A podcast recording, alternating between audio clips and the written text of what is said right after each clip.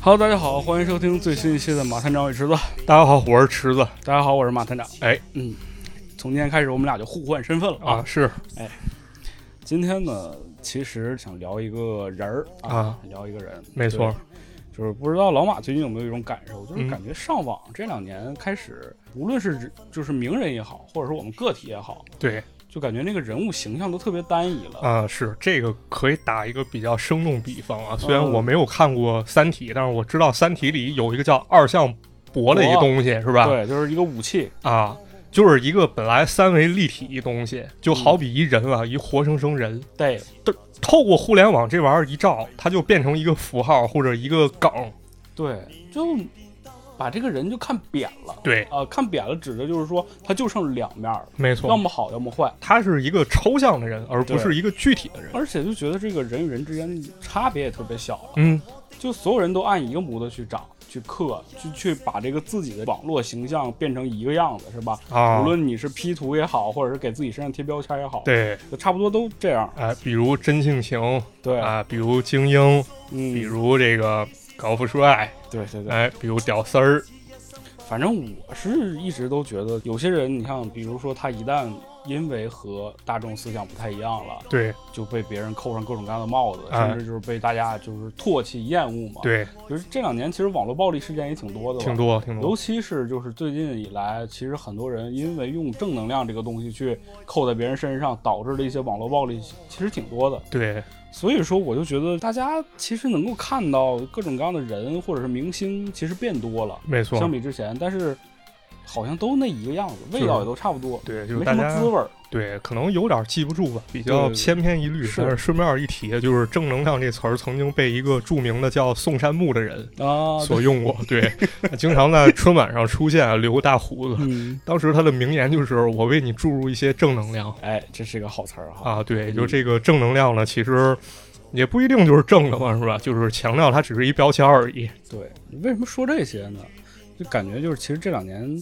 这个文化生活或者是文化界，包括娱乐圈儿都挺单调无趣的。对，大家都喜欢往回看嘛，嗯都喜欢去找以前那些精彩的东西嘛。没错，尤其是香港，是吧？因为嗯我们每次回头看的时候，发现最闪耀、最最有意思、最精彩的还是香港文化。啊，就是尤其是在那个七八十年代，就最闪耀的时候，，对，就涌现出来的各种各样的作品也好，或者是明星也好啊，到今天也他们也依旧是那些就是最璀璨的那些人。对对，咱们节目其实也分享了很多是香港流行文化嘛，没错。比如说啊，我觉得就是我印象最深刻，老马你讲黄沾那一期。黄沾顾文教父啊，就是他的那一生啊，就特别的激荡嘛，对，而且跌就宕是起伏，很有才华的一个是人，又干广告，是又做音乐是，啊，还搞电影，而且沧海一声笑嘛，嗯，就是那种那种豪迈那种气质一出来，就是特别让人向往。对，而且这人也挺有意思，他不光写这种豪迈的歌，他还唱好多有点比较带对颜色的对东西。从的那个光线就感觉这个人照进这个人之后，会折射出各种各样的颜色，是吧？，嗯对，人是非常复杂的动物，是很难。用一个词儿去概括其实那个时代最璀璨的时候，津津乐道就是香港四大才子，啊。黄沾是之一嘛。对也有人问，就是说香港四大才子还有谁？啊，还有谁呢？还有谁？还有蔡澜呗还有蔡澜，啊还有金庸，还有倪匡。啊，但是三位已经作古了。这个零四年的时候，黄沾走了；一对八年的时候，金庸走了。然后今年二零二二年七月三日，倪匡大师也离开了。呃，嗯，总觉得就是倪匡走之后，其实大家没有那么种那种波澜感，就尤其是大陆的网络上面，大家对倪匡没有那么多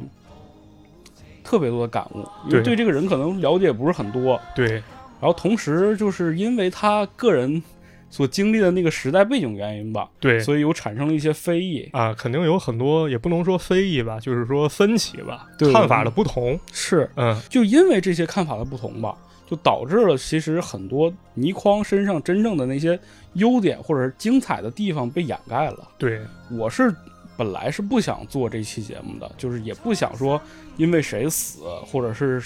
就是悼念一个人去做一期节目，感觉这种蹭热点的方式其实有点挺挺 low 的一个感对，觉。而且关键这也说实话挺划不来的。对，然后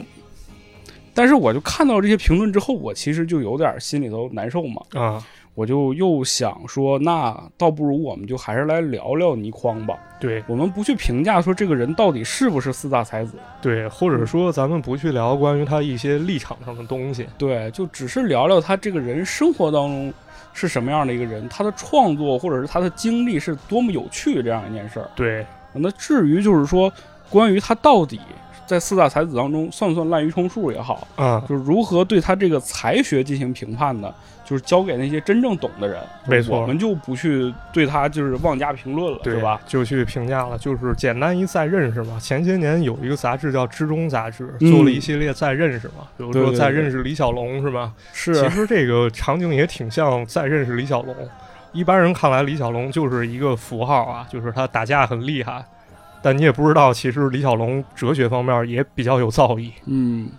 好像武学方面厉害的人跟哲学都有点相关，是吧？呃，这个不太好说，你像太极什么之类的，我觉得还挺有意思的。上不了擂台啊可能。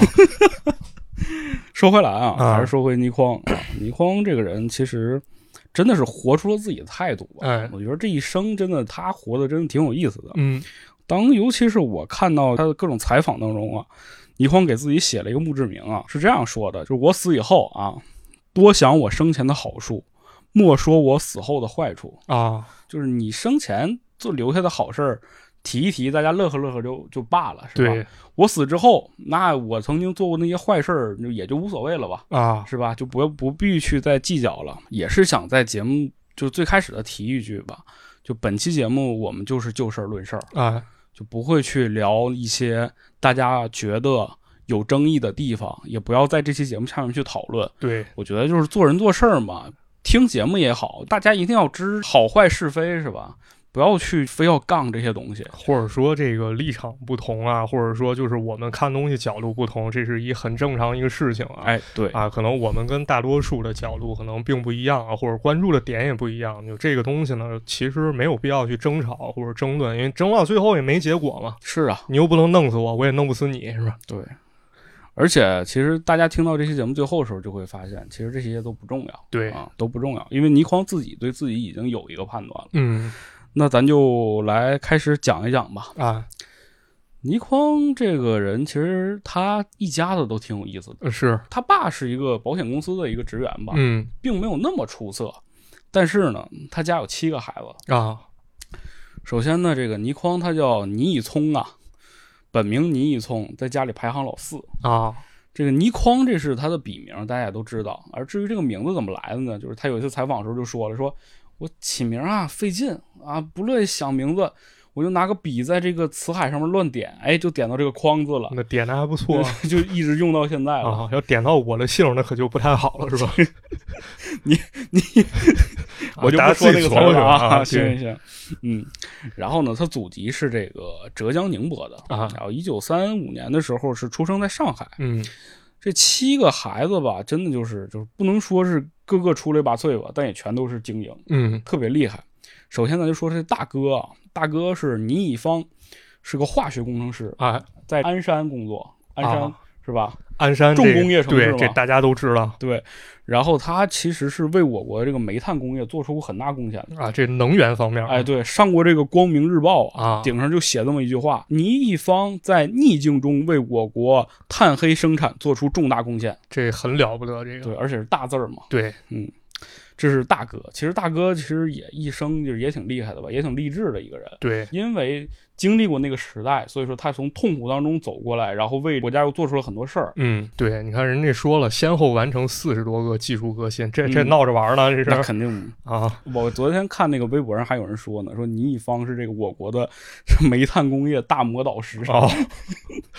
这地位不容小视，是对吧？挺非厉害同的小可。你看人嗯发表论文十一篇，对，这这才是大哥嘛，啊咱再往后看嘛。对，二姐倪一秀啊倪一秀秀是一个非常著名的会计会计工作啊。三哥呢叫倪一简，啊，勤俭节约的俭，是吧哎，是个电气工程师。啊然后老四就是倪匡嘛，啊，就是咱他再往后本人看啊。啊，老五叫倪一平，是个飞机工程师。这这厉害，这这一般人干 不了这，对，在机场啊做这些飞机的安全检修啊，包括一些设计之类的。哎，再往后老六是一个女孩儿，嗯叫《一书》，一书这个大家肯定多多少少都听过，对，是当代非常有影响力的一个女作家啊。哎一书其实有很多作品都被改编了成影视剧了，嗯比如说前段时间上映的那个《喜宝》，啊，喜宝对， 对，然后包括《流金岁月》啊，还有一些什么《一个复杂的故事》啊等等，其实就是一书在文学方面的造诣不比倪匡差，嗯 但可以是这么说。走了两个不同流啊，派，对对对，啊是这样的。再往后就是家里的老老小子，老老七哎老七叫倪义静，哎这可厉害了。啊这个就是我当时看到的时候，就心里咯噔了一下子。啊，这怎么说这个人头衔太高了。啊？ 来讲讲讲，说首说先呢，他这个人就是国际机械工程师著名的制造业领域的专家，专家啊，同时呢是新加坡工程院创始院士。嗯注意这是“创始”俩字儿，就是说，这个学院在建立的时候，他就已经帮助这个学院建立了。这很厉害，这个啊，他年轻的时候就被评为这个美国制造工程师协会的杰出青年，而且他曾经担任过新加坡国立大学工程学院的院长，学院 院长对，执行主席办公室科研管理主任啊，新加坡国家科学研究院科学工程研究会副会长，这现在说了多少个头衔了？这差不多六七个了。这还没没完啊，没没完完是吧没完。二零一零年的时候，那个获选国际生产工程院二零零一年至二零一二年年度主席，是这个首位华人主席啊，嗯就然后还担任了新加坡啊。美国马赛诸塞州学术联合执行委员会会长，由于这个学术上的特别的突出贡献啊，被中国啊教育部聘为国外的知名学者专家，啊还是华中科技大学、北京航空航天大学、啊！天津大学、上海交通大学、上海大学等多家名牌大学的名誉教授。啊，这些大学我都考不上。大家听我念的磕磕巴巴的，啊就可想而知啊，这个人就是头衔是有多么的大、啊。你嗯就直接你念都念不利索，然后取得这成就，可想而知有多难，是对，吧？可能我这辈子都够不着。啊，但是呢，就我们回到倪匡这个人啊，就他还挺有意思的。嗯虽然这些哥哥姐姐都是这些非常优秀的这些科技人才，但倪匡本身他其实自己没有什么特别高的学历，啊就他因为受到那个历史原因限制吧，他其实也就只读过夜校而已。啊，夜校对，夜校就是他在半工半读嘛，这种对对。然后同时呢，很多的他写作当中运用到的这种知识或者是素材都是自学的。自学成才对，就有一个非常有意思，大家都叫他是华语科幻鼻祖嘛，啊，因为他写的这个卫斯理系界，就是大家很多人说他是科幻小说嘛，对里边有很多奇思妙想。但是他写故事的时候，其实手边只有两本书，参考书 啊，哪两本儿一本就是刚才选名那个《辞海》，啊？这得查字儿另外一本儿叫《中国少儿百科全书》。啊，这这我也看过， 看的不是同一本儿。他其实从当中了解的都是一些非常基础的这种物理原理啊，对，然后或者是一些科学小常识。啊嗯尤其是我们在读这个卫斯理系列的时候，就能发现，就很多他去描写科幻元素的时候，是围绕着一个非常基础的概念。对，比如说我们熟悉的这个有一部小说叫做《透明光》，嗯讲的就是有个印加帝国嘛，嗯留下了一个古代的一个宝箱，然后有人打开这个宝箱之后呢，就把这个人变成透明的了。嗯，故事当中有出现了一个非常有意思的人物，啊叫冷血杀人王啊，这名儿听着冷血十三 英，就香港那个那个时期的那种冠名啊，就他的头衔都特别的中二啊、特别邵氏电影，对对对，冷血杀人狂叫博拉克，布拉克他就是因为接触了这个箱子，然后变透明了嘛。就大家想象当中就觉得一个杀人狂，相当于世界上数一数二的这种杀手，嗯变成透明了，啊，那不得是就是全场通杀的感觉？啊就潜入你家对啊，但事实上不是这样的，啊，就他很很实际，就写了这个透明人的悲惨遭遇，就是你这个人一旦变透明之后，因为你是人变透明，对，不是衣服变透明。你如果想隐身，你就不能穿衣服出就去，不神奇四侠里那段 儿你冬天就不能出门，啊，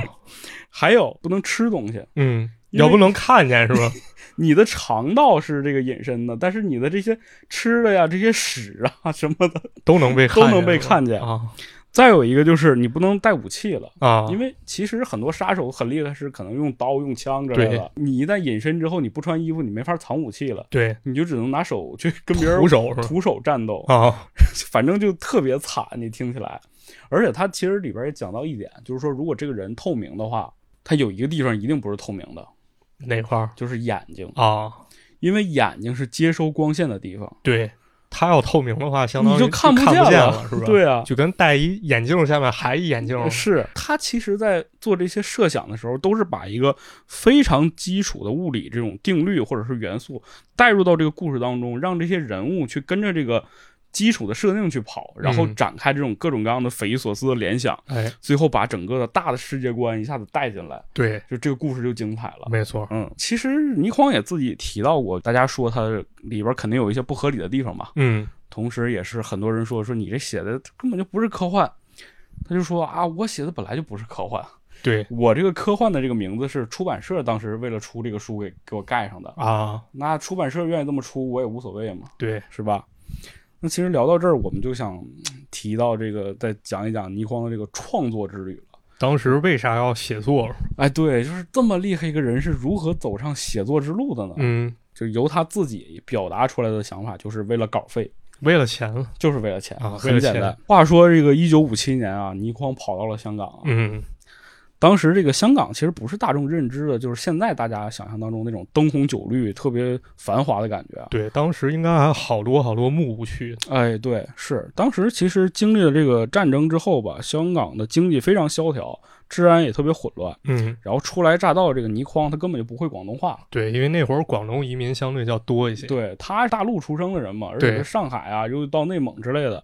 就他不会说广东话，而且他也不会英语，那相当于跟那个当时所谓香港比较上层的一些人，他是根本接触联系到不上，对最主要就是还没学历，啊，没上学嘛。所以说，倪匡刚到香港的时候，就只能做这种杂工、小就是工体力活儿、啊，工厂啊之类的这种去给人打工去。就可以理解为马永贞勇闯上海滩，然后去三角码头扛大包这 个对对对对，他当时就跟很多这种一起就跑到香港的这些年轻人混在一起嘛，就 嗯，可能四五十个人组在一块儿啊，然后每天可能工头就过来了，说哎今天要十几个人，就十几个人就跟他走了这有点像叶问里面那段儿啊，对对对啊对，是挺吧像的，嗯管饭，是。但是你像那个时候，其实经济不是特别好嘛，嗯，工厂不是那么满负荷的， 对，就有的每天可能要十几个人，有的时候就二十几个，是吧？但是他们这一帮人是四五十个人在一块儿啊，抢活儿就的不是说，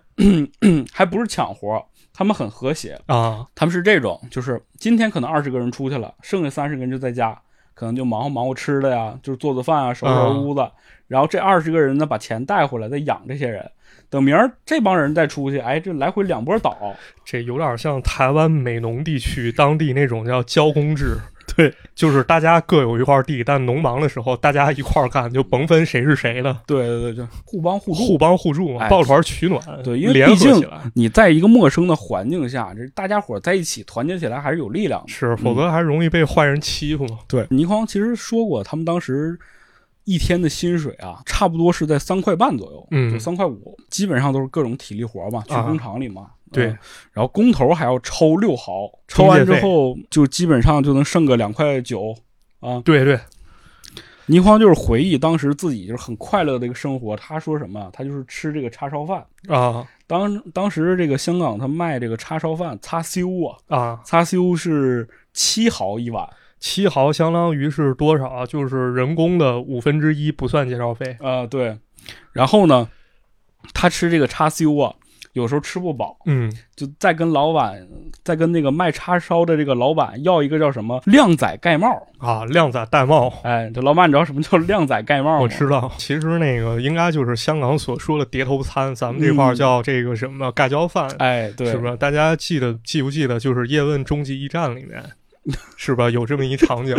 香港人带着叶问初来乍到，叶问去吃饭，说嗯我们都吃这碟头餐。有一份米饭，然后上面盖着一些盖浇啊，就是哎一些菜，这样的话可以少刷一个碗。对。但是呢，其实倪匡当时说呀，他们这个啊比那个还要惨一点儿，嗯，只是白米饭，浇一点叉烧的汁儿，沙县小 吃，对，沙县小吃那就是一基本碗上没有叉烧肉的一个叉烧饭，啊就是就这个味儿吃嘛。但是那种就是能吃饱嘛。对就这种生活，其实倪匡当时已经很开心了，毕竟已经能吃饱饭了嘛。对倪匡就开始就是想，那得研究研究是吧？精神生活了，啊，还嗯是得提高提高自我。对，然后一方面他是去夜校嘛，咱嗯们刚才是也说了，对，一方面就是他在工作之余啊，就可能有时候上工的时候、空闲的时候，他就会读书看报。嗯倪匡从小就特别喜欢这种就是读阅读，嗯然后读书看报呢，香港那个时代正好恢复阶段嘛，啊对媒体啊各方面都比较开始大发展的时候，报纸啊杂志种类也特别多，对，倪匡就开始看各种各样的报，尤其就是说他在看这个报的时候啊，就心里总有那么一点不服气，嗯，为啥了？看就觉得这玩意儿我也能写呀，你行你上，这工友就说了，说你这别吹牛了，是吧？你这人家那都是作家来的，是吧？工友东北来哦了，有可能啊，人都说了，你是神经病吧？这能上报的都是作家来的，你不可能会的。哇，骚赔了你。对，倪匡一听就反正就是较真儿了呗。对而且旁边还有人说说，那不行，你试试呗。是吧啊，一鼓励一他般对这种事儿旁边总有一个撺掇的人。对，就鼓励他让他试试。倪匡呢，就是也行，那就试试就试试呗，CC 就 CC 了。啊，嗯，你这是骗当时正好啊，就是怎么说呢，就是凑巧了。对，缘妙不可言哎当时有这么一个报纸叫《工商日报》，嗯，上面呢正好征求这个一万字的小说投稿啊。一万字儿也不少，咱这一篇稿子可能差不多一万字吧，对，差不多一万啊。字，倪匡二话没说，用了一 一个下午的时间啊。其实那个时候你就能看出倪匡这个创作的这个速度啊特别之快，对一个下午之间 就把这一万字小说给写完了。啊，这这个我试过啊，我跟你说，我一天最高记录是撰写一万两千字儿，是一天时间，但是哦我用的是电脑，啊，对，他们得手写，他是手写的，对，嗯，这个后面也会提到啊。倪匡的写作速度飞非快啊、常之快，对，这个用了一下午时间就写出了他人生的第一部小说，就叫《活埋》啊。嗯然后呢，根据倪匡的回忆啊，就是他说这个那个时候创作的写作方式和现在很不一样。嗯，他指的现在就是他后来成名之后嘛，对，就那个时候倪匡还会改稿呢，就是写完之后自己还读一读，顺一还斟顺酌字句，然后对，再改一改之类的，是吧？他记得他第一个投稿在邮寄的时候，他还把稿纸上面打了两个洞，然后找了一个粉红的丝带穿起来，系了个蝴蝶结。人编辑一看以为是一美女写的，是吧？反正就是倪匡说啊，这是他创作生涯当中最认真的一次啊特别有意思。过了一个大概一个星期吧，编辑就找上倪匡了。找上门来了，那我们那个征稿啊是一万字，你这个写超了，好像一万三千多字。版面不够用，嗯，一方面是版面不够，一方面呢其实是编辑部想压价，啊，字儿太多了，是吧？对，好想把多，这个字儿删一删，给对钱。倪匡无所谓啊，说那个，那你删还是我删啊？反正就无所谓，你就随便吧。啊，过了两天之后，哎，登报了，小说就发表了。哎，倪匡就收到这个稿费了，接过来一看，多少钱九？十块钱。这巨款这是，咱想啊，刚才还说呢，这个一天三块五啊，对，这是他的日薪啊，这半个多月薪水。这可是半薪啊，半日薪啊，而半且而且 一个这下午是一就下午写出来，对，九十块钱。这接私活儿的快乐是吧？倪匡当时就想了一个事儿，说这个事儿干得过， 啊， 能能可以搞，能搞这事儿必须得得这么干下去。而且我还翻到一个特别有意思，倪匡的名片啊， 啊！这也是后期的名片了。咱们刚才说的都是早期的倪匡嘛，后期倪匡有一个名片啊，跟他的风格是一脉相承的。上面写着什么？说专写科学、神怪、社会伦理、文艺、爱情、科学、幻想、武侠、奇情、侦探、推理、小说、 散文、杂文、各种论文、电影、剧本。啊，这都有了，基本上。主要当时没公众号，要不他可能把这公众号也算上。对，中间呢是倪匡二字啊，嗯底下有两个字儿，一边呢是叫交稿准准期，啊，不脱稿哎，旁边是价格克己，啊，还价格过得 去，性价比高。这就是倪匡的名片啊，特别有意思。尤其是在倪匡这个成名之后啊，其实他的创作动机还是如此简单，就是为了稿费、啊。他不止一次就说，写作对于他来就是职业，就是一个份儿工作啊，稿费就是最基本的动力。我觉得这挺好，我觉得这挺好，因为那个还是说回到现在互联网啊，嗯，就是很多人非常喜欢去把一个人崇高化，去按照自己心里的想象去给他先做一个定义，对，啊比如这个人他做了好内容啊，那么他是崇高的，后期他做了商业化，或者开始挣钱了，就是说他忘记了初心，目的不纯。但是你知道人家初心是什么吗？是啊，你看，这不是倪匡尔就说了，我他妈就是为了钱，我操，哎对，我初心就是他妈 钱。非常的一以贯之啊。对，而且倪匡把作为作家这份职业真的是挖掘到就是淋漓尽致啊。嗯，根据倪匡研究者叫西沈西成，这个人很有意思啊，他其实。后来帮倪匡写过这种就是卫斯理的续集啊，或者是那个袁振霞的续集，对，嗯，当然了，他还涉及过抄袭啊，这啊个以后再讲啊。嗯，沈一成有一篇文章啊，《旧日香港名作家稿费》，倪匡第一，谁第二？啊，文章当中就介绍了创作鼎盛时期的这个倪匡稿费的价格疯涨程度啊。嗯，里边这样写的，说倪匡的稿费以火箭升空的速度上月，嗖嗖嗖。今月签字十元，就这个月签字十元，下月二十，再下月三十，直到一百、五百，最后每字一一元计，签字一千大元。八十年代后，签字高至两到三千元，也曾试过以一千字、五千元写短文，长稿不在其列。啊，就这个增长速度啊。对，后面呢又写到说，倪匡为《明报》，《明报》就是这个金庸金庸那那个个，，对，倪匡为《民报》写卫斯理连载时，每月是六七千。转写东方袁振霞，马老板出手阔绰，哎，马老板啊，啊，我一月我给他一万，一月一万。啊倪匡每月共写十多个专栏，收入逾十万，弥足惊人。其后成了大导演张彻御用编辑，一个剧本由一万起至两三万，一月可写四个，收入也过十万，他这挣的相当于可能比狄龙和姜大卫挣的都要多。高的不知道哪儿去了。嗯而且对那个时代的十万块钱啊，你想想啊，对你想想，当时李小龙从美国回香港。价码也是没谈妥，但是倪匡这剧本还是真挺值钱。相当值钱了。 哎，而且这个事儿吧，就只能是对倪匡而言，别人还真就不行。对，为什么这么说呢？首先，你这个人有没有这个创作灵感是另一回说，是就是这个写字速度一般人根本达不到。对，因为就是咱们不能以这种逻辑去构想，就是一个下午我写了一万字儿，这不代表每天每个下午都能写一万字儿出来。是的，而且大家说这个写文章这个事儿啊，其实他忽略了一个步骤，是思。考和构思，倪匡真的叫做写文章，因为他的思考和写是一体的。他就生生把一个脑力劳动变成了一个体力劳动。就是一般人根本做不到啊。倪匡自称啊，他是人类自古以来啊嗯写汉字写最多的人。啊，手写就有人统计过、算过，大概的一个算法就是说，他半个小时能写两千字，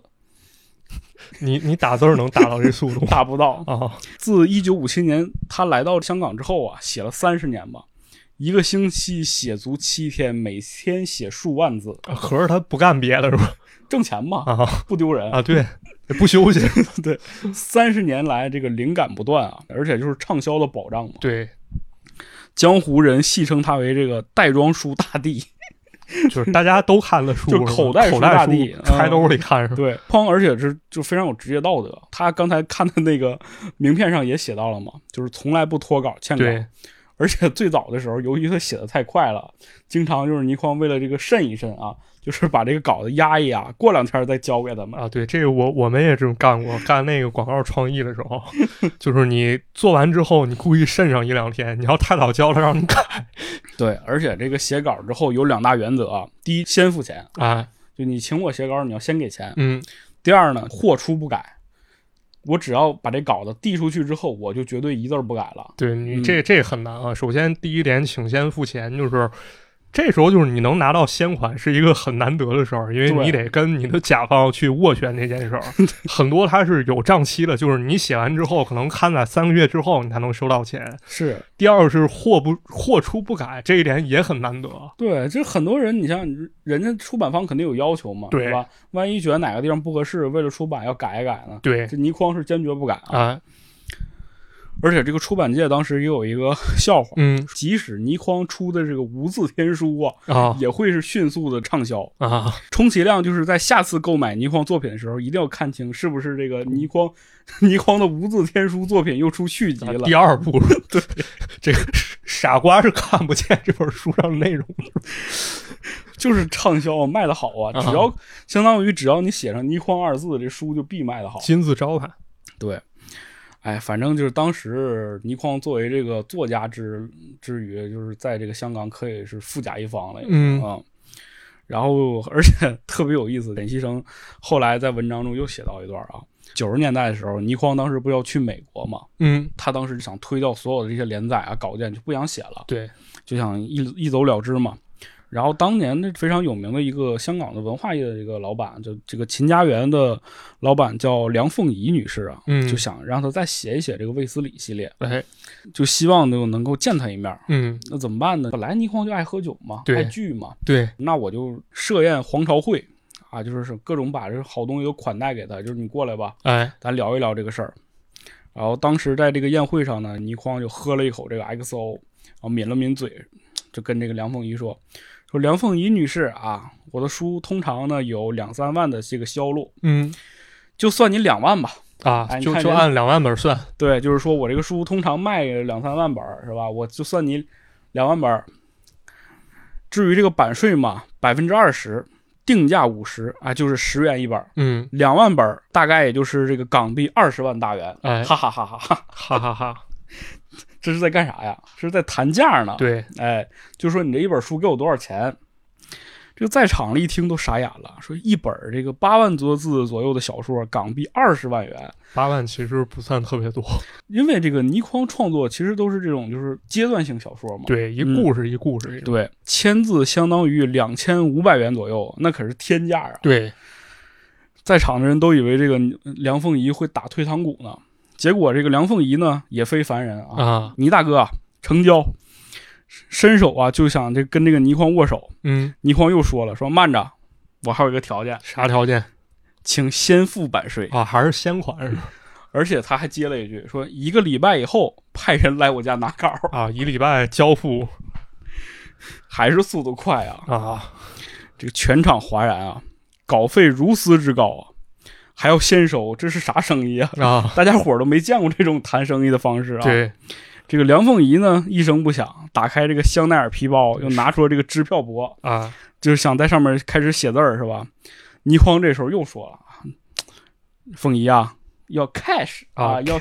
要现金。就你看过黄飞鸿铁骑斗蜈蚣那段吗？”看过， 啊，讲英文我来啊！这个蜈蚣是 very 厉害，因对为我告诉 you 的老板啊，不要 Hong Kong 办，只要开始开 始。开始开始，哎，要现金啊，啊不要你这什么空头支票是吧？，对，哎呀，就可以从这个这一段这故事当中能看出倪匡的这种自信啊，同时也能看出倪匡当时在作家当中这种写作地位啊，就是一本书敢这么开价，而且老板都不敢还口的这种、嗯这种感觉，对，特别厉害。对当然这也都是后话了，这都是就是倪匡成名之后的一些事儿了。就让我们还是回到倪匡刚刚开始写作的时候，嗯，就那个时候倪匡为了这个稿费嘛，因为有九十块钱这个做打底了嘛，对，倪匡就化身为疯狂的投稿机呀、就基本上啊，每天一天一篇，到处投稿，写手，对，就是四处投，因为当时杂志报纸也多嘛，对，而且从来没被拒过，哎，这个很厉害，这个这是最厉害的。你去投给人投稿，人家只要接到你稿子，人就要，接了要了这稿子就证明有钱啊。对，后来干脆呢，他在《工商日报》上，就是他第一篇投稿这个报纸上面写起专栏啊，这个专专栏就是名叫“生饭集”，啥意思呢？就是每天写写字儿啊，这个饭就生出来了。啊，就是赚钱扎钱的一个， 对，而且倪匡这种高效啊、密集性生产，很快就被人注意到了。哎，当时有这么一家报纸啊，叫《真报》啊，《真报》的社长叫陆海安，他就找上倪匡啊，希望这个倪匡去他社里工作，啊，去他报社工作。当编辑哈，哎，倪匡一听，哎，挺好啊，是吧？有这个正经工作了，是吧？哎，那就去呗。倪匡入职真报之后呢，其实就开启了倪匡非常重要的一个人生阶段啊，可以说是重要的这个创作的这个人生阶段，嗯，开始写武侠了。啊，武侠，哎，他进入到这个武侠世界了。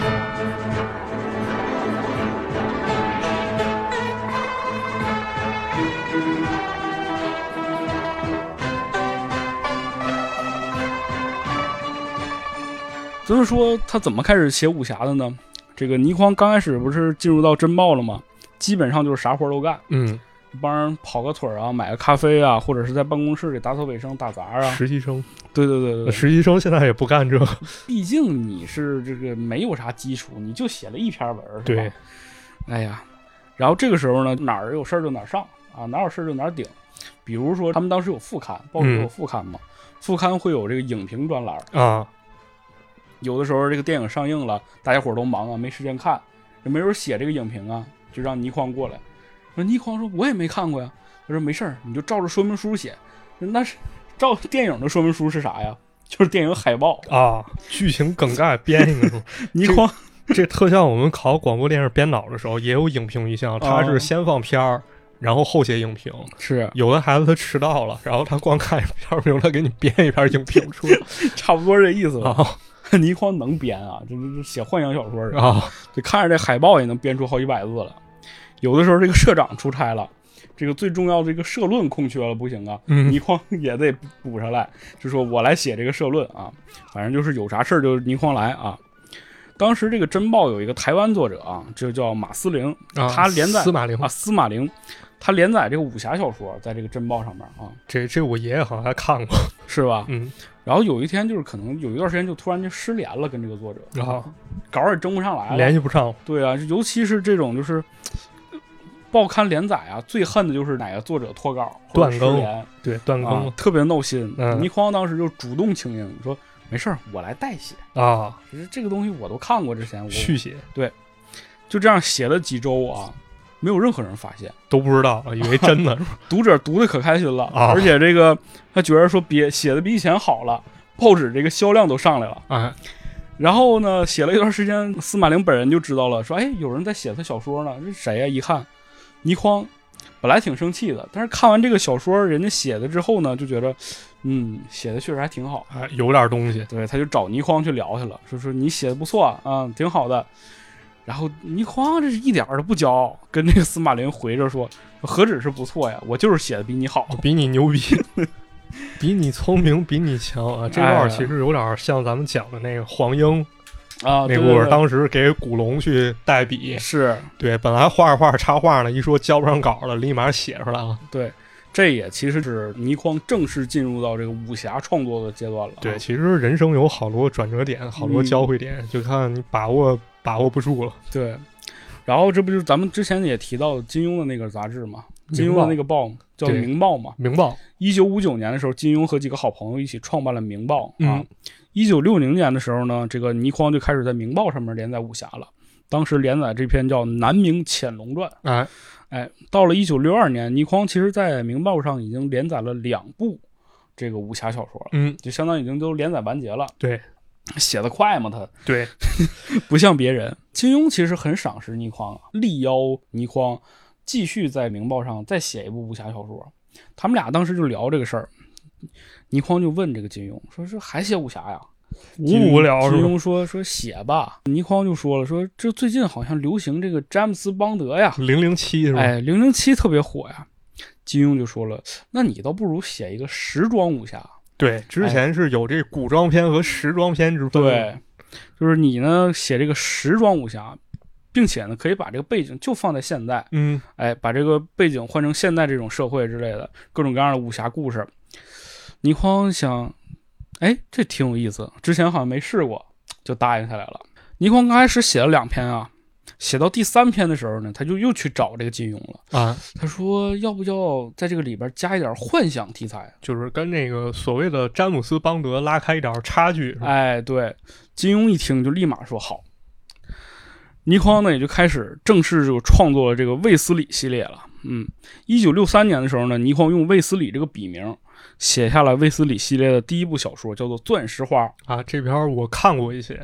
说起来，这个这个卫斯理这个名字呢是怎么来的呢？倪匡咱也说了，这个起名随意嘛。对，就他有一次坐大巴车的时候，路过一个村子就叫卫斯理，卫斯理村儿他说：“哎，这名儿不错啊，就用这个。” 啊， 而且呢，我们能从这个《钻石花》当中看到啊，倪匡非常有商业直觉啊。嗯，怎么说呢？就这个小说当中啊，基本上集齐了后来这种流行商业片儿这种各种的这个元素啊，对，比如说这个武侠，这这不用说了，夺宝、黑帮、间谍、赌场，啊，就等等吧，各种元素吧。啊就你现在想想，就是如果任何一个作品能把这些元素集在一块儿啊，先不说写的好不好，首先它不违和，对而且流畅，同时呢，作品能够成型，就你绝对会喜欢，嗯，因为好看的东西太多了。就是他这一篇儿其实《钻石花》还是比较偏向于武侠，嗯，但是他有一个点做的非常好，就是他在写后面像那个纸猴、地理奇人这些第二、第三的时候，其实就已经有很大奇幻元素，还有一些哎反转东西在里面。更关键一点是什么？就好多东西其实特别天马行空，对，但是他一写就感觉非常真实，就好像他真去过那儿。是，尤其是他用笔名叫卫斯理嘛，对他以第一人称写作嘛，对，整个卫斯理系列就是以第一人称来讲述这个故事嘛，其实非常有代入感。反正呢，卫斯理系列叫不叫科幻这个事儿呢，倪匡自己肯定不纠结。对，无所谓，对，而且喜欢喜欢这个读卫斯理系列故事人也不会纠结这个事儿，也不会在乎，因为对你首先你在看的时候，你就不会把它当做一个硬核作品去读。对，而且这个你要考虑到这个年份，就是卫斯理上的时候所面对的那些受众未必会真正在乎是这些的科学原理，是吧？对，因大为部所以分人都是这两年开始觉得啊，这算不算科幻啊？甚至有些这个人就是去拿它跟《三体》去做比较嘛。这这没没必要、啊是吧？没必要。刘慈欣自己本人也说过，说这个倪匡他的这种写作才华、这种想象力，他就是相当于在整个这种文坛就是射出了一道激光一样啊，把这个华语这种科幻作品就给它穿出去，让更多人能看到。一支穿云箭，对，是而且就是出版社也没也没办法嘛，毕竟卖那么好是吧对？就是倪匡本身他还不改考， 啊，就你们说他是软硬科幻这个事儿呢，这出版社也左右不了。对，所以说呢，这个事儿根本就不重要啊。但是呢，这个有些读者还特别较真儿嘛，对，很追着这个倪匡问，就是说，比如啊，有一次在连载《地心红炉》的时候啊，倪匡他顺手就写到说，这个卫斯理遭遇不测啊，掉到了南极。嗯这个时候，他远处看到了一只白熊。啊，其实有点科学常识，您知道这个南极是不可能有北极熊的，对啊、对对就所谓这个白熊就是北极熊嘛。不是人都叫北极熊了，是吧？ 读者啊，就天天追着这个倪匡骂，说南极没有白熊啊，南极只有企鹅。不是，这人也是他妈就是现在符合很多杠精所谓是吧网友他的嗯一种心理，他未必是为了所谓科学常识和知识，他就想踩过踩过你，显得自己对牛逼是吗？倪匡反正就不回他，啊就不理他。就但是倪匡这个越评论不不回是吗？ 对，倪匡越不理他呢，第二天就来一封更长的信啊，就继续给他论述说南极没有白熊。这倪匡实在是忍不了了，在他自己专栏上就用大字儿回应说：“某某某先生，啊第一，南极没有白熊；第二，世界上也没有卫斯理。啊，对你聊这没意义是吧？ 对我本身就是一幻想故事，你跟我对较这真儿干啥呢？而且这个读者看后啊，就非常又想又想哭又想笑啊，又回了两个大字儿，说你这个倪倪匡你无赖，哎给人整不会了，破防了，嗯对你破防了，破防啊了。最后还是金庸原厂啊，就说啊，原来啊这个南极是有白熊的，对，后来因为卫斯理去给杀没了给，一掌 打死了对，就是相当于把这个事儿给圆过去了嘛啊！，对对，嗯。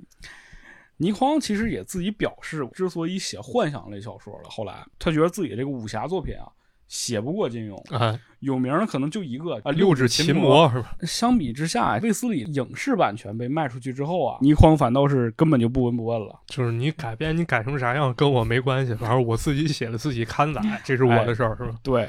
这我倒觉得就是跟他之前咱们就是说嘛，他这个瞎编影评这个事儿有点关系。对， 就他对于电影其实就有一点儿那种就是当时赎罪的心理。啊，当年他得罪了那么多电影人是吧？。对对现在我的电影要上映了是吧？那大家随便评论吧。对，好坏我也就不管了。而且提到这个写影评这个事儿呢，其实倪匡当时乱写影评嘛，他当时用的这个笔名啊叫月川，啊，月川哎，而且在影评界啊还活跃着另外一个名字啊，是一个非常专业的影评人，这个人的笔名呢叫何官啊，，两个大 V 是吧？哎，两个大 V，啊两个大 V 经常掐架啊，啊就在这个影评圈里。这个何官呢，有的时候看到这个月川的影评，这个胡乱评啊， 因为他都是看海报写的啊是吗？每次这个就是就是月川就是一写了这个评论什么什么电影了，何官马上就附上第二篇啊，就说你这玩意儿啊写 的都是什么东西，你根本就不懂电影，你这是魔教是吧？对，根本就是驴唇不对马嘴。然后岳川呢又回复何何官说：“你呀、不是影评家，你是评影评家的，啊，你老盯着我干啥呀？”反正二人呢针锋相对吧，交冤冤战相报何时了啊，啊，互相辱骂。但是每次其实你发现岳川啊都能把这个何官骂得狗血淋头，嗯，这何官呢就最后就只能哑口无言，对反正挺生气的吧。一来二去呢，大家都知道岳川是倪匡了嘛，对这个何官是谁呢？啊，是何谁官就是大名鼎鼎的动作片导演张彻啊？武侠导演张彻嗯，俩俩人就有一个共同好友，当时叫董千里，啊就发现这对宿敌呀、天天在报纸上掐 架呀，啊，实在是看不下去了，就暗中撮合两人说说你们俩认识认识吧，都是这个文化圈人，别别打架了是吧？哎，一来二去的，俩人就熟悉了。嗯，这个倪匡和张彻呢，也就成为好朋友了。哎，一九六七年的时候，这个张彻就找上了倪匡啊，说我要开始拍电影了，哎，你给我写个电影剧本吧。写写点啥呢？不是不会啊，没倪写匡过倪匡就说自己不会写剧本儿，啊这根本就没写过呀。张彻就又劝他说：“你就按小说那么写。一个意思”，对，一个啊都是意一思。个意思啊倪匡一听说啊，写小说，那写小说那不不还是写小说这点事儿吗？那我会，那我会，那写能行， 这就开始了，这也就开启了倪匡的电影剧本创作生涯啊，哎，又是一个非常精彩的创作啊。没错后来这部电影叫啥呢？叫《独臂刀》啊。啊。这个电影1967年，呢，也是香港历史上第一部票房过百万的电影、啊。对，当时张彻也得一百万导演的名额，啊哎而且对算是一手捧红了前段时间刚去世的王宇大哥。对，还有狄龙啊之类的，啊这种都是张彻捧起来的嘛。对，二人呢，也就是从此开始合作了。倪匡也就是彻底走上创作剧本的高产之路啊。嗯，何为高产呢？二零一二年的时候，第三十一届香港金像奖啊，给一位七十七岁的老人，就是这倪匡，颁了一个终身成就奖。哎，为什么呢？是因为他在一生当中创作了四百六十一部电影剧本，四百六十一部电影剧本，这是个什么概念？ 哎就是你把这些电影都挨个看一遍，你一个按照一个半小时算。反正我觉得啊，就是我可能人生到目前为止看没看过四百部电影还还两说呢。然后还有一个问题就是，现在邵氏现存的电影啊，嗯就是你能找到一版本是七百二十部啊，啊，大部分都是倪匡写的是吗？对。也也不能说大部分吧，就是你想想这七百二十部，比较资深的影迷可能会看完，非资深的可能看过两三百部就算不错了。对，他能写四百六十一部，倪匡也曾谈及过，说他写剧本就是很也很有意思，跟这个嗯写小说差不多，嗯哼，就是写人家说说你写给我写个剧本吧，他就写行，过一段时间就过来拿货了，人家就交上去了。基本上每个人拿到他的剧本的时候呢，都会把它改的面目全非。啊，但是呢，每个人都从倪匡这儿定，就都从他这儿起。为什么呢？因为相当于他写的快啊，对，他有一个架子在这儿。你对找另外一个人，他可能写磨一两年，他都不一定磨出一个架子对，他来。这个框架不一定能搭得好。对，所以说倪匡在创作剧本方面呢，也是有天赋，反正对嗯。但是啊，说起来啊，倪匡在荧幕上面塑造的形象最经典的，其实并不是他小说当中这个卫斯理，嗯，卫斯理就是大家也看过很多影视作品了，但是倪匡在影视作品当中其实有过一个特别有名的角色创作，很多人不知道是他写的，嗯，就是精武门的陈真，我少读书，你哎不要骗我。而且还是李小龙饰演的。对，李小龙演的陈真啊，对对，一九七二年的时候，那个李小龙李小龙饰演的陈真的这个《精武门》上映了啊。怎么说呢？ 李小龙当时也很羞涩啊，牵着这个倪匡的手，俩人就跑到这个电影院里头去看去了。哎，李小龙当时特别紧张，说说这要演砸了可咋整啊？你倪匡当时是很坦然嘛，对，就说没事儿，不要紧啊。俩人一看这电影院里所有人都在欢呼啊，哎，哎说这行这事儿成了。自此呢，反正李小龙陈真这一形象也算是奠定了他的这个武武动作电影的一个基础吧。没错，这个人物已经形成一个符号了。你比如说像《双截棍》里头提到这种，其实其实也都是从这儿来的嘛。对，嗯，而且呢，我觉得这个马探长之前不也是天天搁家练双截棍吗？小时候练过，小时候练过。 你是不是也是受此启发呀？其实李小龙首次展示双截棍在电影当中应该就是《精武门》，嗯然后到后面猛龙过江时开始使出了双手棍，啊，再往后就是你看像《死亡游戏》是吧？《死亡游戏》那是直接跟菲律宾棍王伊鲁山度打了一场，然后包括这个棍王对，李小龙双截棍是跟他就是有过交流的。真厉害啊，也有两种说法，有人说是他直接跟伊鲁善度学的，也有人说李小龙曾经接触过啊啊。但是这个中国跟菲律宾的双截棍应该还是有些差别，包括跟冲绳那边儿双截棍也有些差别。嗯，对，那么到龙争虎斗呢，武器更加丰富了，有这个菲律宾短棍哎，啊、双节棍，还有这个齐眉棍齐眉棍，啊，都是齐眉棍是个啥样的？齐眉棍就是长棍长一点的，啊，但是不是说像那个咏春那种那那那么长， 就是也比较长 齐眉嘛，啊，对就看这人个高个哦对矮。对，那那天勾贾巴尔那种级别，那就那长了就。对，反正陈真的故事算是响彻大江南北了，对大家都觉得陈真这个形象非常有意思啊。那哦肯定就开始很多人开始考究，说，哎，陈真这个人具体在历史上是一个什么样的故事啊？这个人是从哪儿来的呀？有没有给霍元甲报过仇哎对啊是吧？倪匡听说这事儿了，太可笑了，因为这个人物啊是我编的，对，这具体是咋编的呢？倪匡说啊，说这个人啊，这个名儿是真的，这个名儿是我在霍元甲当时他那个葬礼上，就比如很多人来吊唁这个霍元甲嘛，嗯，然后会有一个名录嘛，就上写是谁谁谁来看过嘛，就有那么陈真一个名字，但是呢，它里边所有的这些故事都是我后编的啊，就给他安在他身上的。对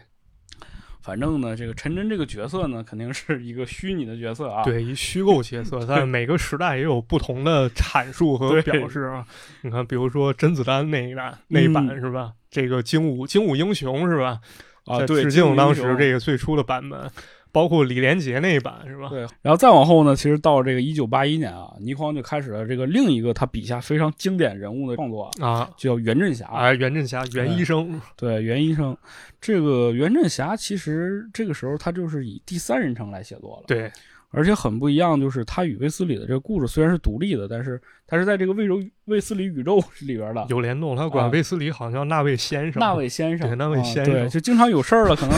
解决不 了了，就是那位先生，我去找他就能解决。啊，前前段时间好像说好多约炮都会管那叫先生，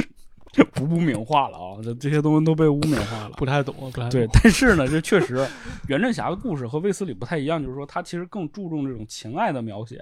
尤其是他和与几个女女主人公的纠缠啊、纠葛之类的。你又想到啥了？ 这个乐呀！没事儿没事儿，继续继续嗯，袁袁振霞这个形象很快也被搬上电视荧幕嘛。啊，对，一九八六年的时候呢，电影《袁振霞与卫斯理》上映啊，这也是卫斯理这一人物形象第一次出现在这个大银幕上面啊，发哥演的是吧？上映首周啊，在台湾就拿下了这个票房冠军啊，啊，也是非常的火爆啊。，对而且非常有意思的就是影片开始啊，啊有一个这么一个情形给大家讲一下啊，啊，就是在一个暴风骤雨的夜晚啊，哎一个戴眼镜、个子不高、面相猥琐啊、酷似马探长这样一个色老头儿。啊坐在这个沙发上面，身边美女环绕。这个人呢，一边拿着酒杯啊，一边色眯眯的看着旁边的美女，啊，行手还在那个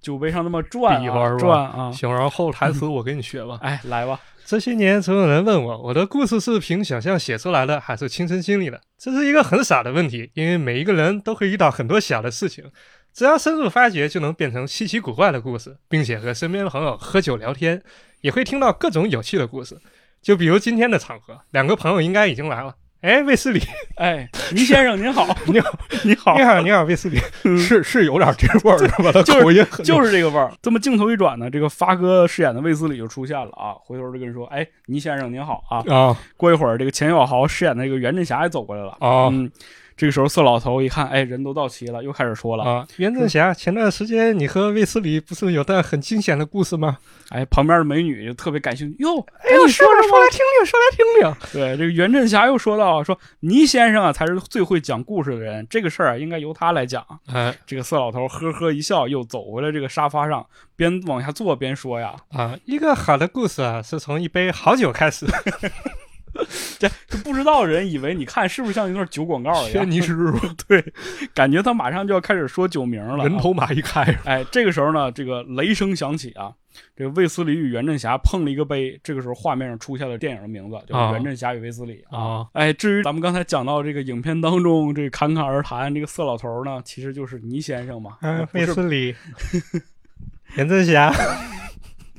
这个倪先生啊，不是别人，正是倪匡自己啊。啊，是哎你你别说倪匡说话其实挺有特点的，对口音很重很有意思，就是因为这部戏是也是香港四大才子之一这个蔡澜监制的，嗯所以说他就想起来找倪匡演这么一个角色了。哎嗯，然后他就说说倪匡第一次演戏很厉害，他说这段台词，喝完酒之后说这个台词一次就过了，一个好的故事要盛一杯好酒才是现场是掌声雷动，说：“哎呦，倪先生不得了，您这是演戏天才 啊！”哦对，这就是这个倪匡开始演戏的第一次经历吧。开始演戏的第一对经历。但是呢，这个事儿特别有意思，就是倪倪匡是如何被蔡澜骗过来演戏的，这个事儿也得从一杯好酒开始说。啊，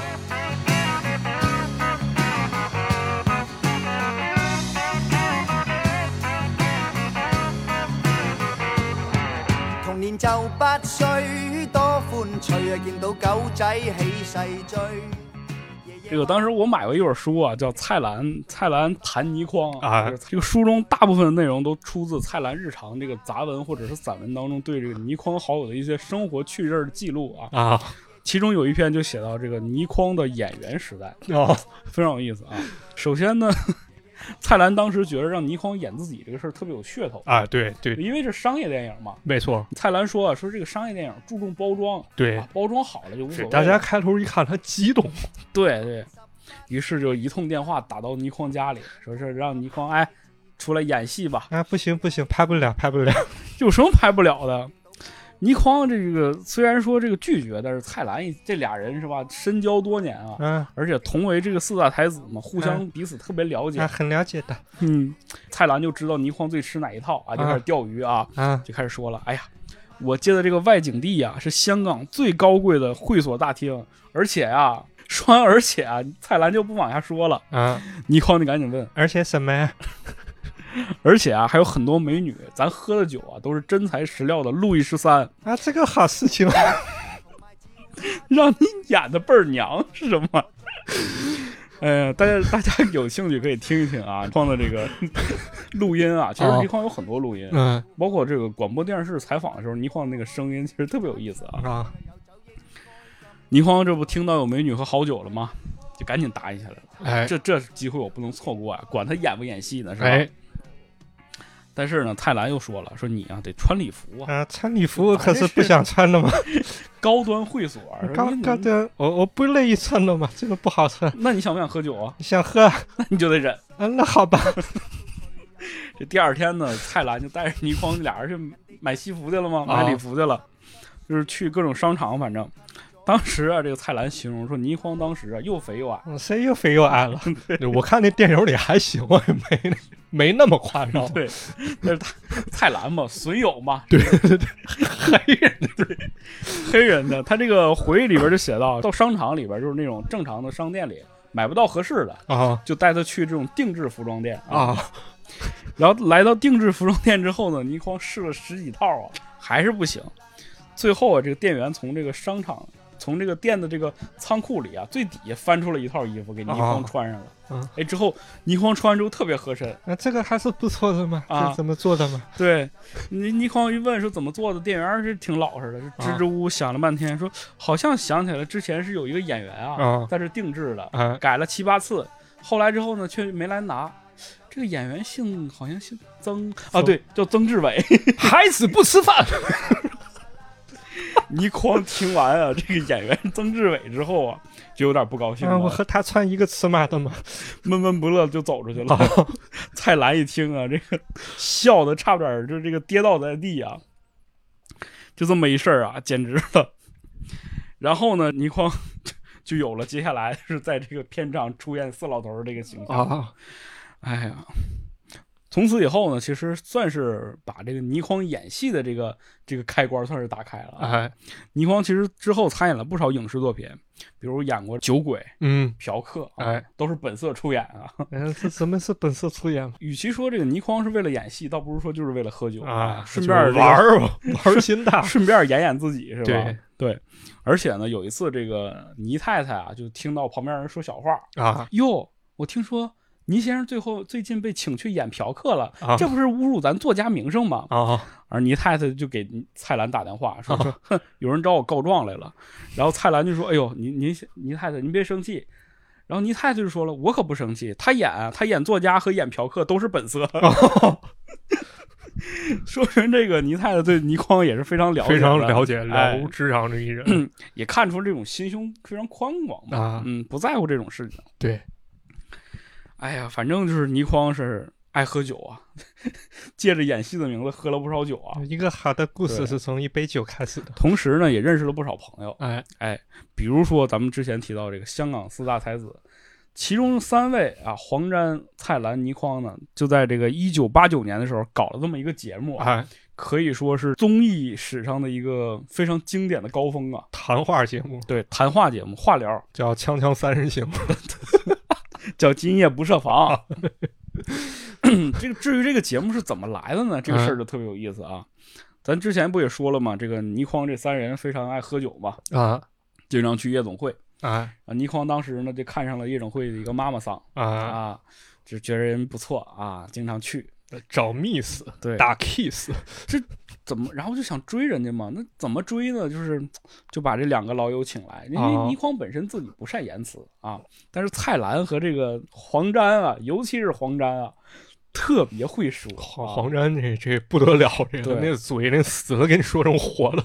这三大才子往这儿一坐啊，喝着酒聊着天儿，旁边这些姑娘啊都不走，都哦不动地方啊，就哦围着他们听啊。然后然后蔡澜，然后那倪匡给人讲，他的故事都是从一杯酒开始的， 喝一杯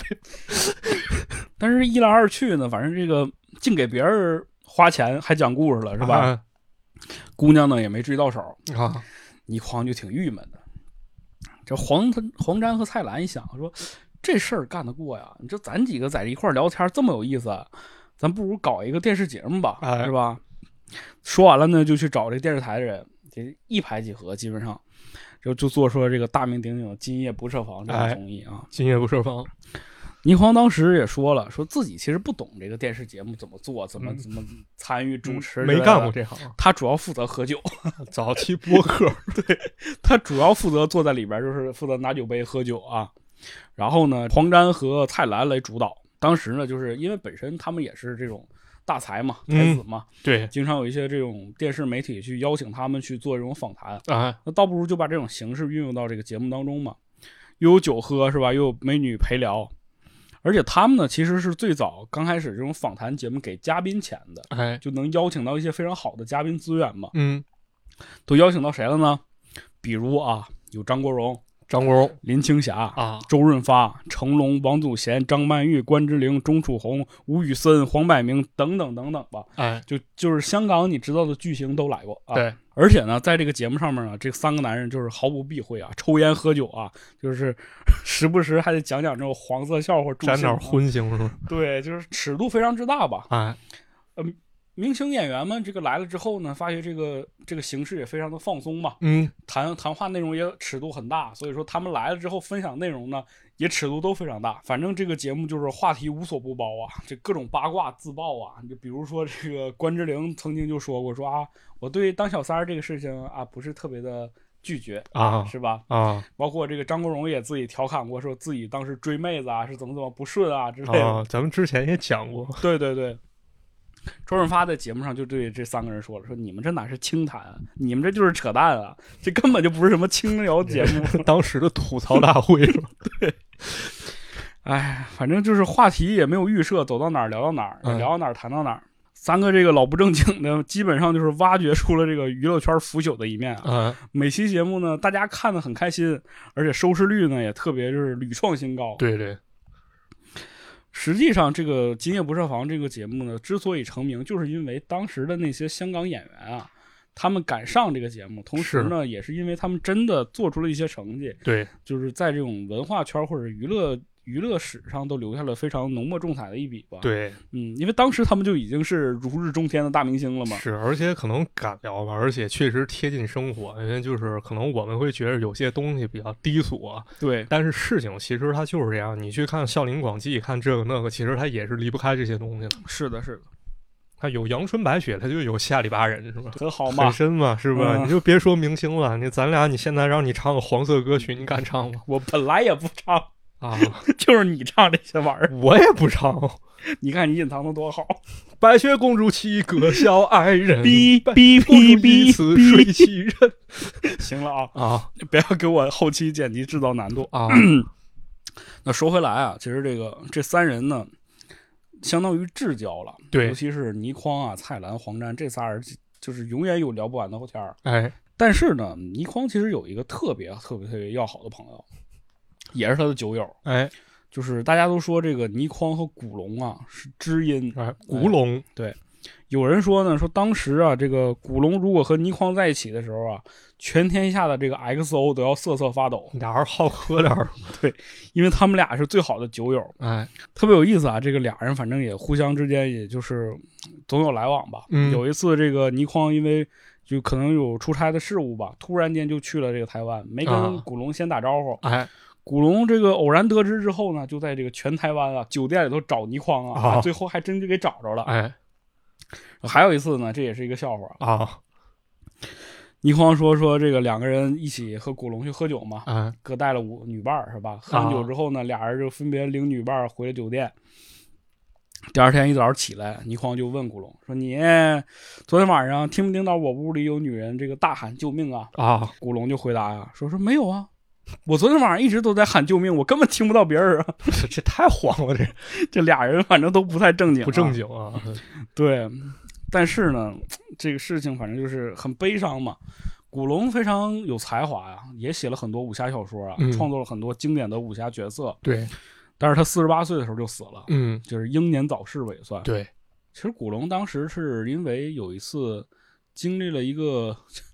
突发事件吧，暴力事件，，对对，被人给打伤了，哎然后去医院这个输血的时候呢，输了这个就是病患的血啊就不干净的血嘛，啊染上了这个肝病，嗯，所以说他的肝非常不好，啊其实不致命，但是医生就告诉他你不能再喝酒了，对，但是他老喝啊，这这酒伤肝忍儿不住啊，对，所以说他最后也是因为这个肝硬化死的嘛。嗯古龙过世谁最伤心啊？这个倪匡最伤心啊。啊，倪匡当时写下来这个古龙的这个布告啊，嗯倪匡其实一直有两件事儿，他觉得自己特别自豪，啊，一个就是曾经帮金庸写过《天龙八部》嘛，，对对代写过《天龙八部》。另一个事儿就是给古龙写过这个布告，啊，这个布告是怎么写的呢？我给大家读一声，那看看啊，我给大家读一下啊。 我的好友古龙，今年九月二十一日傍晚离开尘世，返回本来，在人间逗留了四十八年。本名熊耀华的他，豪气干云，侠骨盖世，才华惊天，浪漫过人。他热爱朋友，酷嗜醇酒，迷恋美女，渴望快乐。三十年来，以他丰盛无比的创作力，写出了超过一百部精彩绝伦、风行天下的作品，开创武侠小说的新路，是中国武侠小说的一代巨匠。他是他笔下所有多姿多彩英雄人物的综合。人在江湖，身不由己。如今摆脱了一切羁绊，自此人欠欠人，一了百了，再无拘束，自由翱翔于我们无法了解的另一个空间。他的作品留在人世，让世人知道曾经有多么出色的一个人，写出了那么多好看之极的小说。未能免俗，为他的遗体举行一个他会喜欢的葬礼。时间：七十四年十月八日下午一时。地点：第一殡仪馆景行厅。人间无古龙，心中有古龙，请大家来参加古龙治丧委员会。啊，这写的确实挺有意思啊，挺好的。你看他，尤其有这么一句“离开尘世，返回本来对，呃，而且还有一句话我特别感动，就是说，他说他是他笔下所有多姿多彩英雄人物的综合，就是一个作家，他把他自己的这些所有的想象、所有的这种美好的幻想都把它写出来了，”，最后嗯发现，在他离开之后，这些所有的这些英雄人物形象又回归到他自己本身了，就这种感觉就特别的就特别浪漫嘛，被倪匡写的特别的精彩，我觉对得，有点这感觉。其实有时候我也一直在想，就是对于创作者来说，他笔下人物是不是其实也算是他一种人格或者说一种心态的一个对派生？对对，就是倪匡自己也说嘛，因为他给古龙写了这个布告嘛，嗯，就很多人来邀约嘛，啊说 你你以后也给我写这个吧，这写的太好了。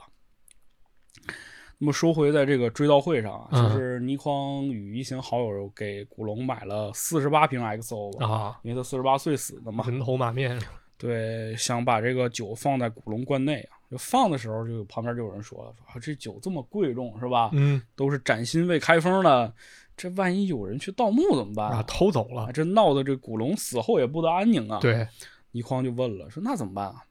旁边有人说了，不如咱就喝了吧，啊，啊，喝掉一半儿，这万一这开过了就没人再拿了嘛。，对，这个提议就旁边很多人都比较赞同啊，说这这要不咱就喝了吧。啊，倪匡一听说喝酒这事儿，你真的，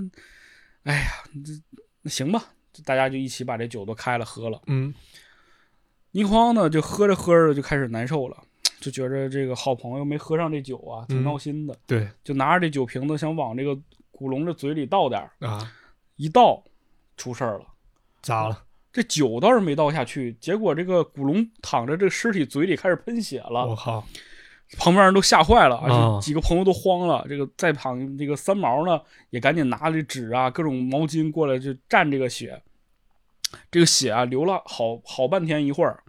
旁边人就说了说这这人就是没死啊，这怎么还对，冒这血呢？这对这误判了肯定，赶紧找殡仪馆的人过来啊！殡仪馆人来了之后，看了半天说，确实是死了，这人确实是没了。这个冒血这事儿我们也不知道怎么回事，但是人肯定是没了。嗯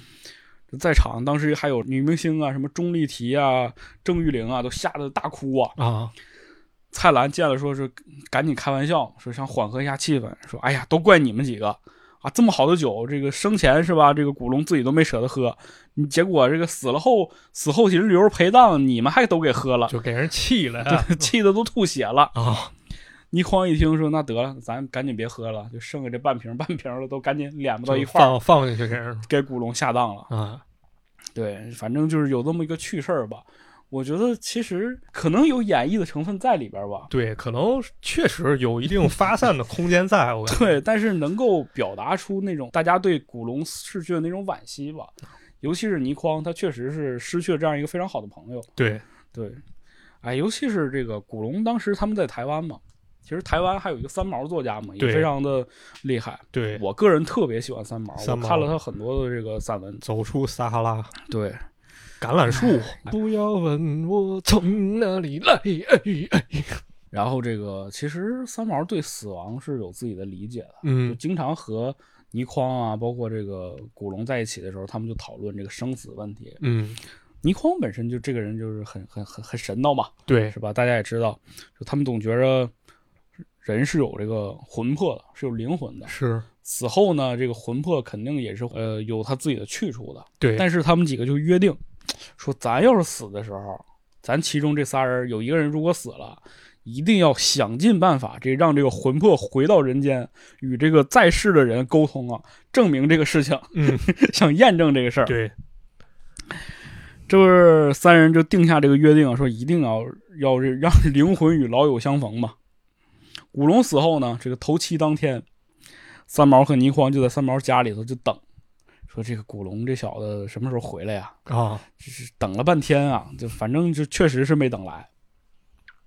后来大家也知道，这个三毛也离世了嘛，对，自杀了嘛。对，这个倪匡同样按照约定也在家里等，就等着他们几个说说，古龙这小子不讲义气，三毛该讲义气 吧？呃，有娱乐八卦说好像林青霞接到过电话啊，是吗？啊，但是倪匡没有等到、嗯啊，对。倪匡后来就说说，那只能看来这个事情只有我们三个在底下相会的时候，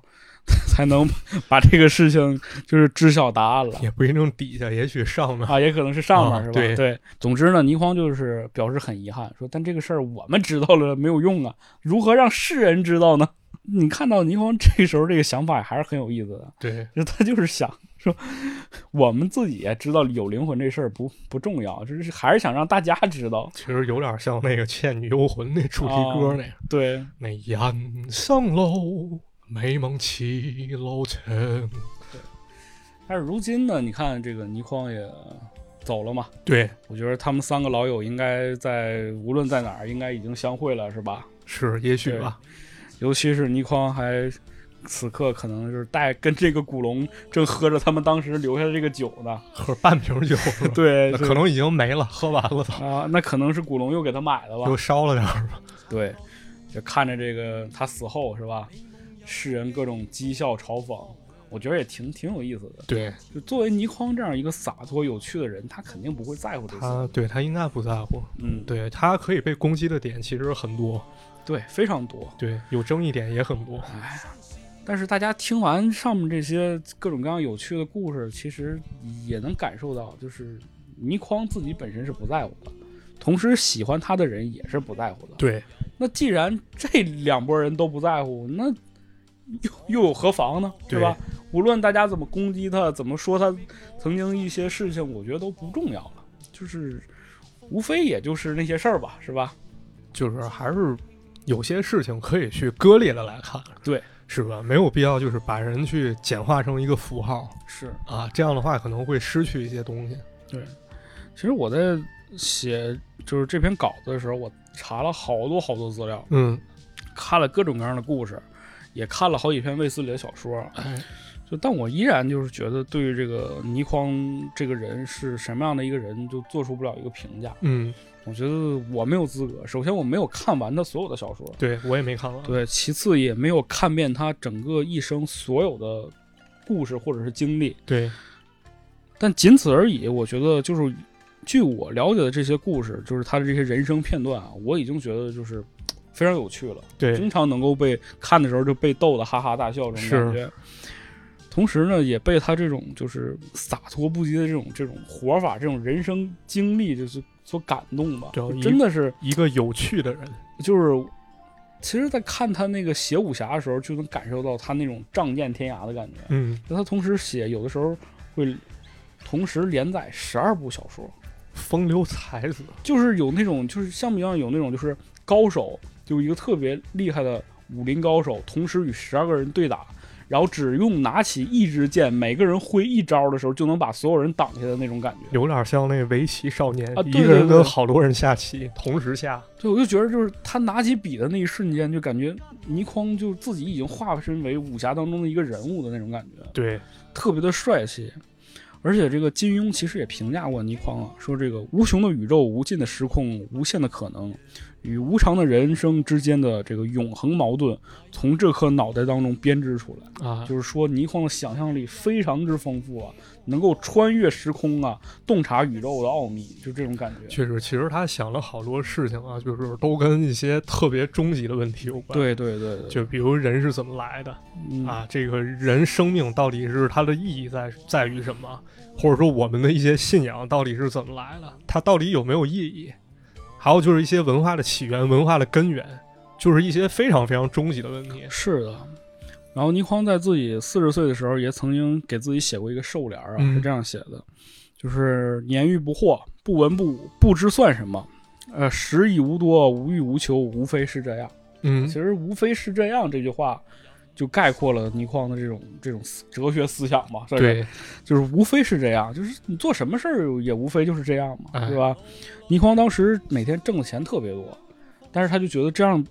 可能会花完，对所以说呢，他就把一半儿给了这个老婆，啊，啊，另一半儿自己就全花自己掉了。花结果到老年的时候呢，还是有很多钱啊啊，他就仰仗着这自己吃软饭这种精神，说说你看我当时做这个决定多么对啊，无对非就是这样吧，是吧？啊咱这钱也花了是吧？对咱，养老呢还有钱。鸡蛋放到多个篮子里。对，至于就是说，很多人也评价倪匡啊，说倪匡肯定是有才华的，对啊，但是呢，他因为写的太多了，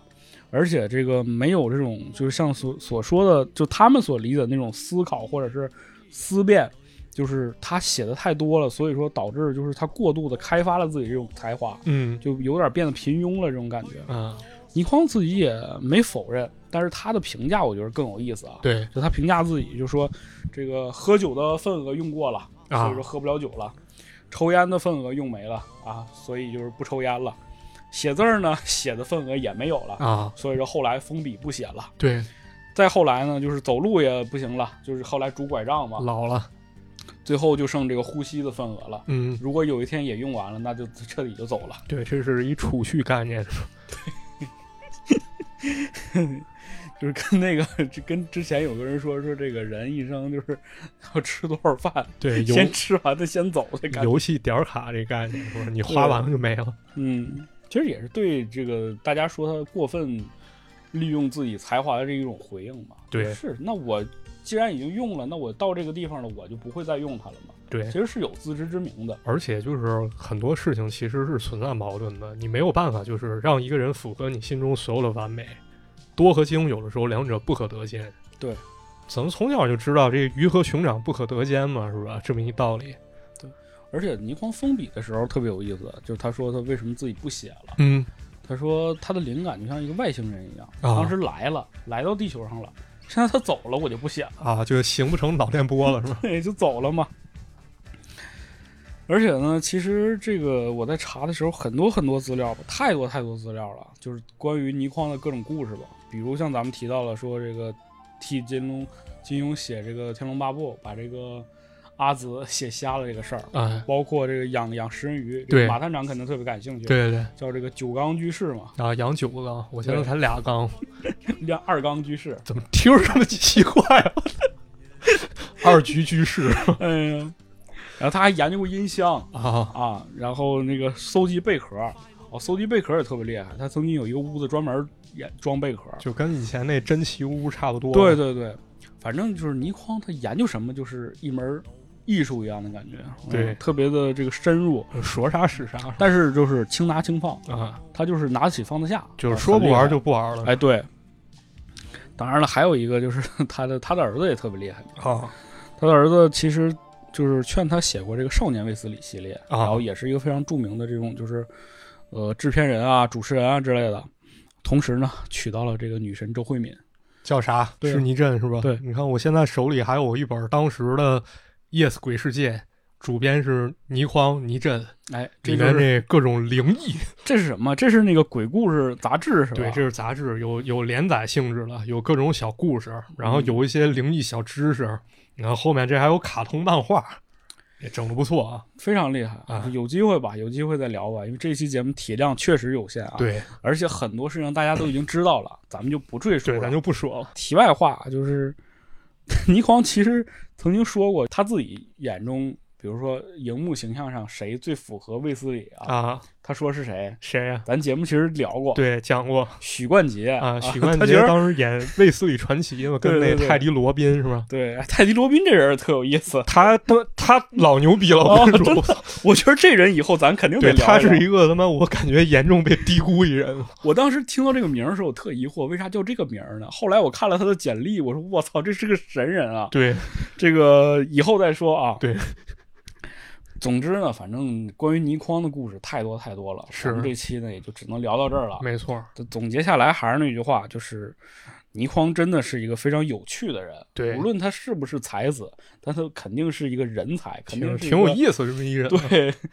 肯定有意思一老头儿，嗯，而且呢，也就是说，希望这个如此乐观有趣的倪先生能够一路走好，哎，嗯，在另一个世界继续这个做 做着各种各样有趣的事儿啊，对。逗乐那些鬼魂们是吧？也也希望大家能活得洒脱一点，是吧对对对开心一点，对是吧？也不要那么苦大仇深的，是吧？是的，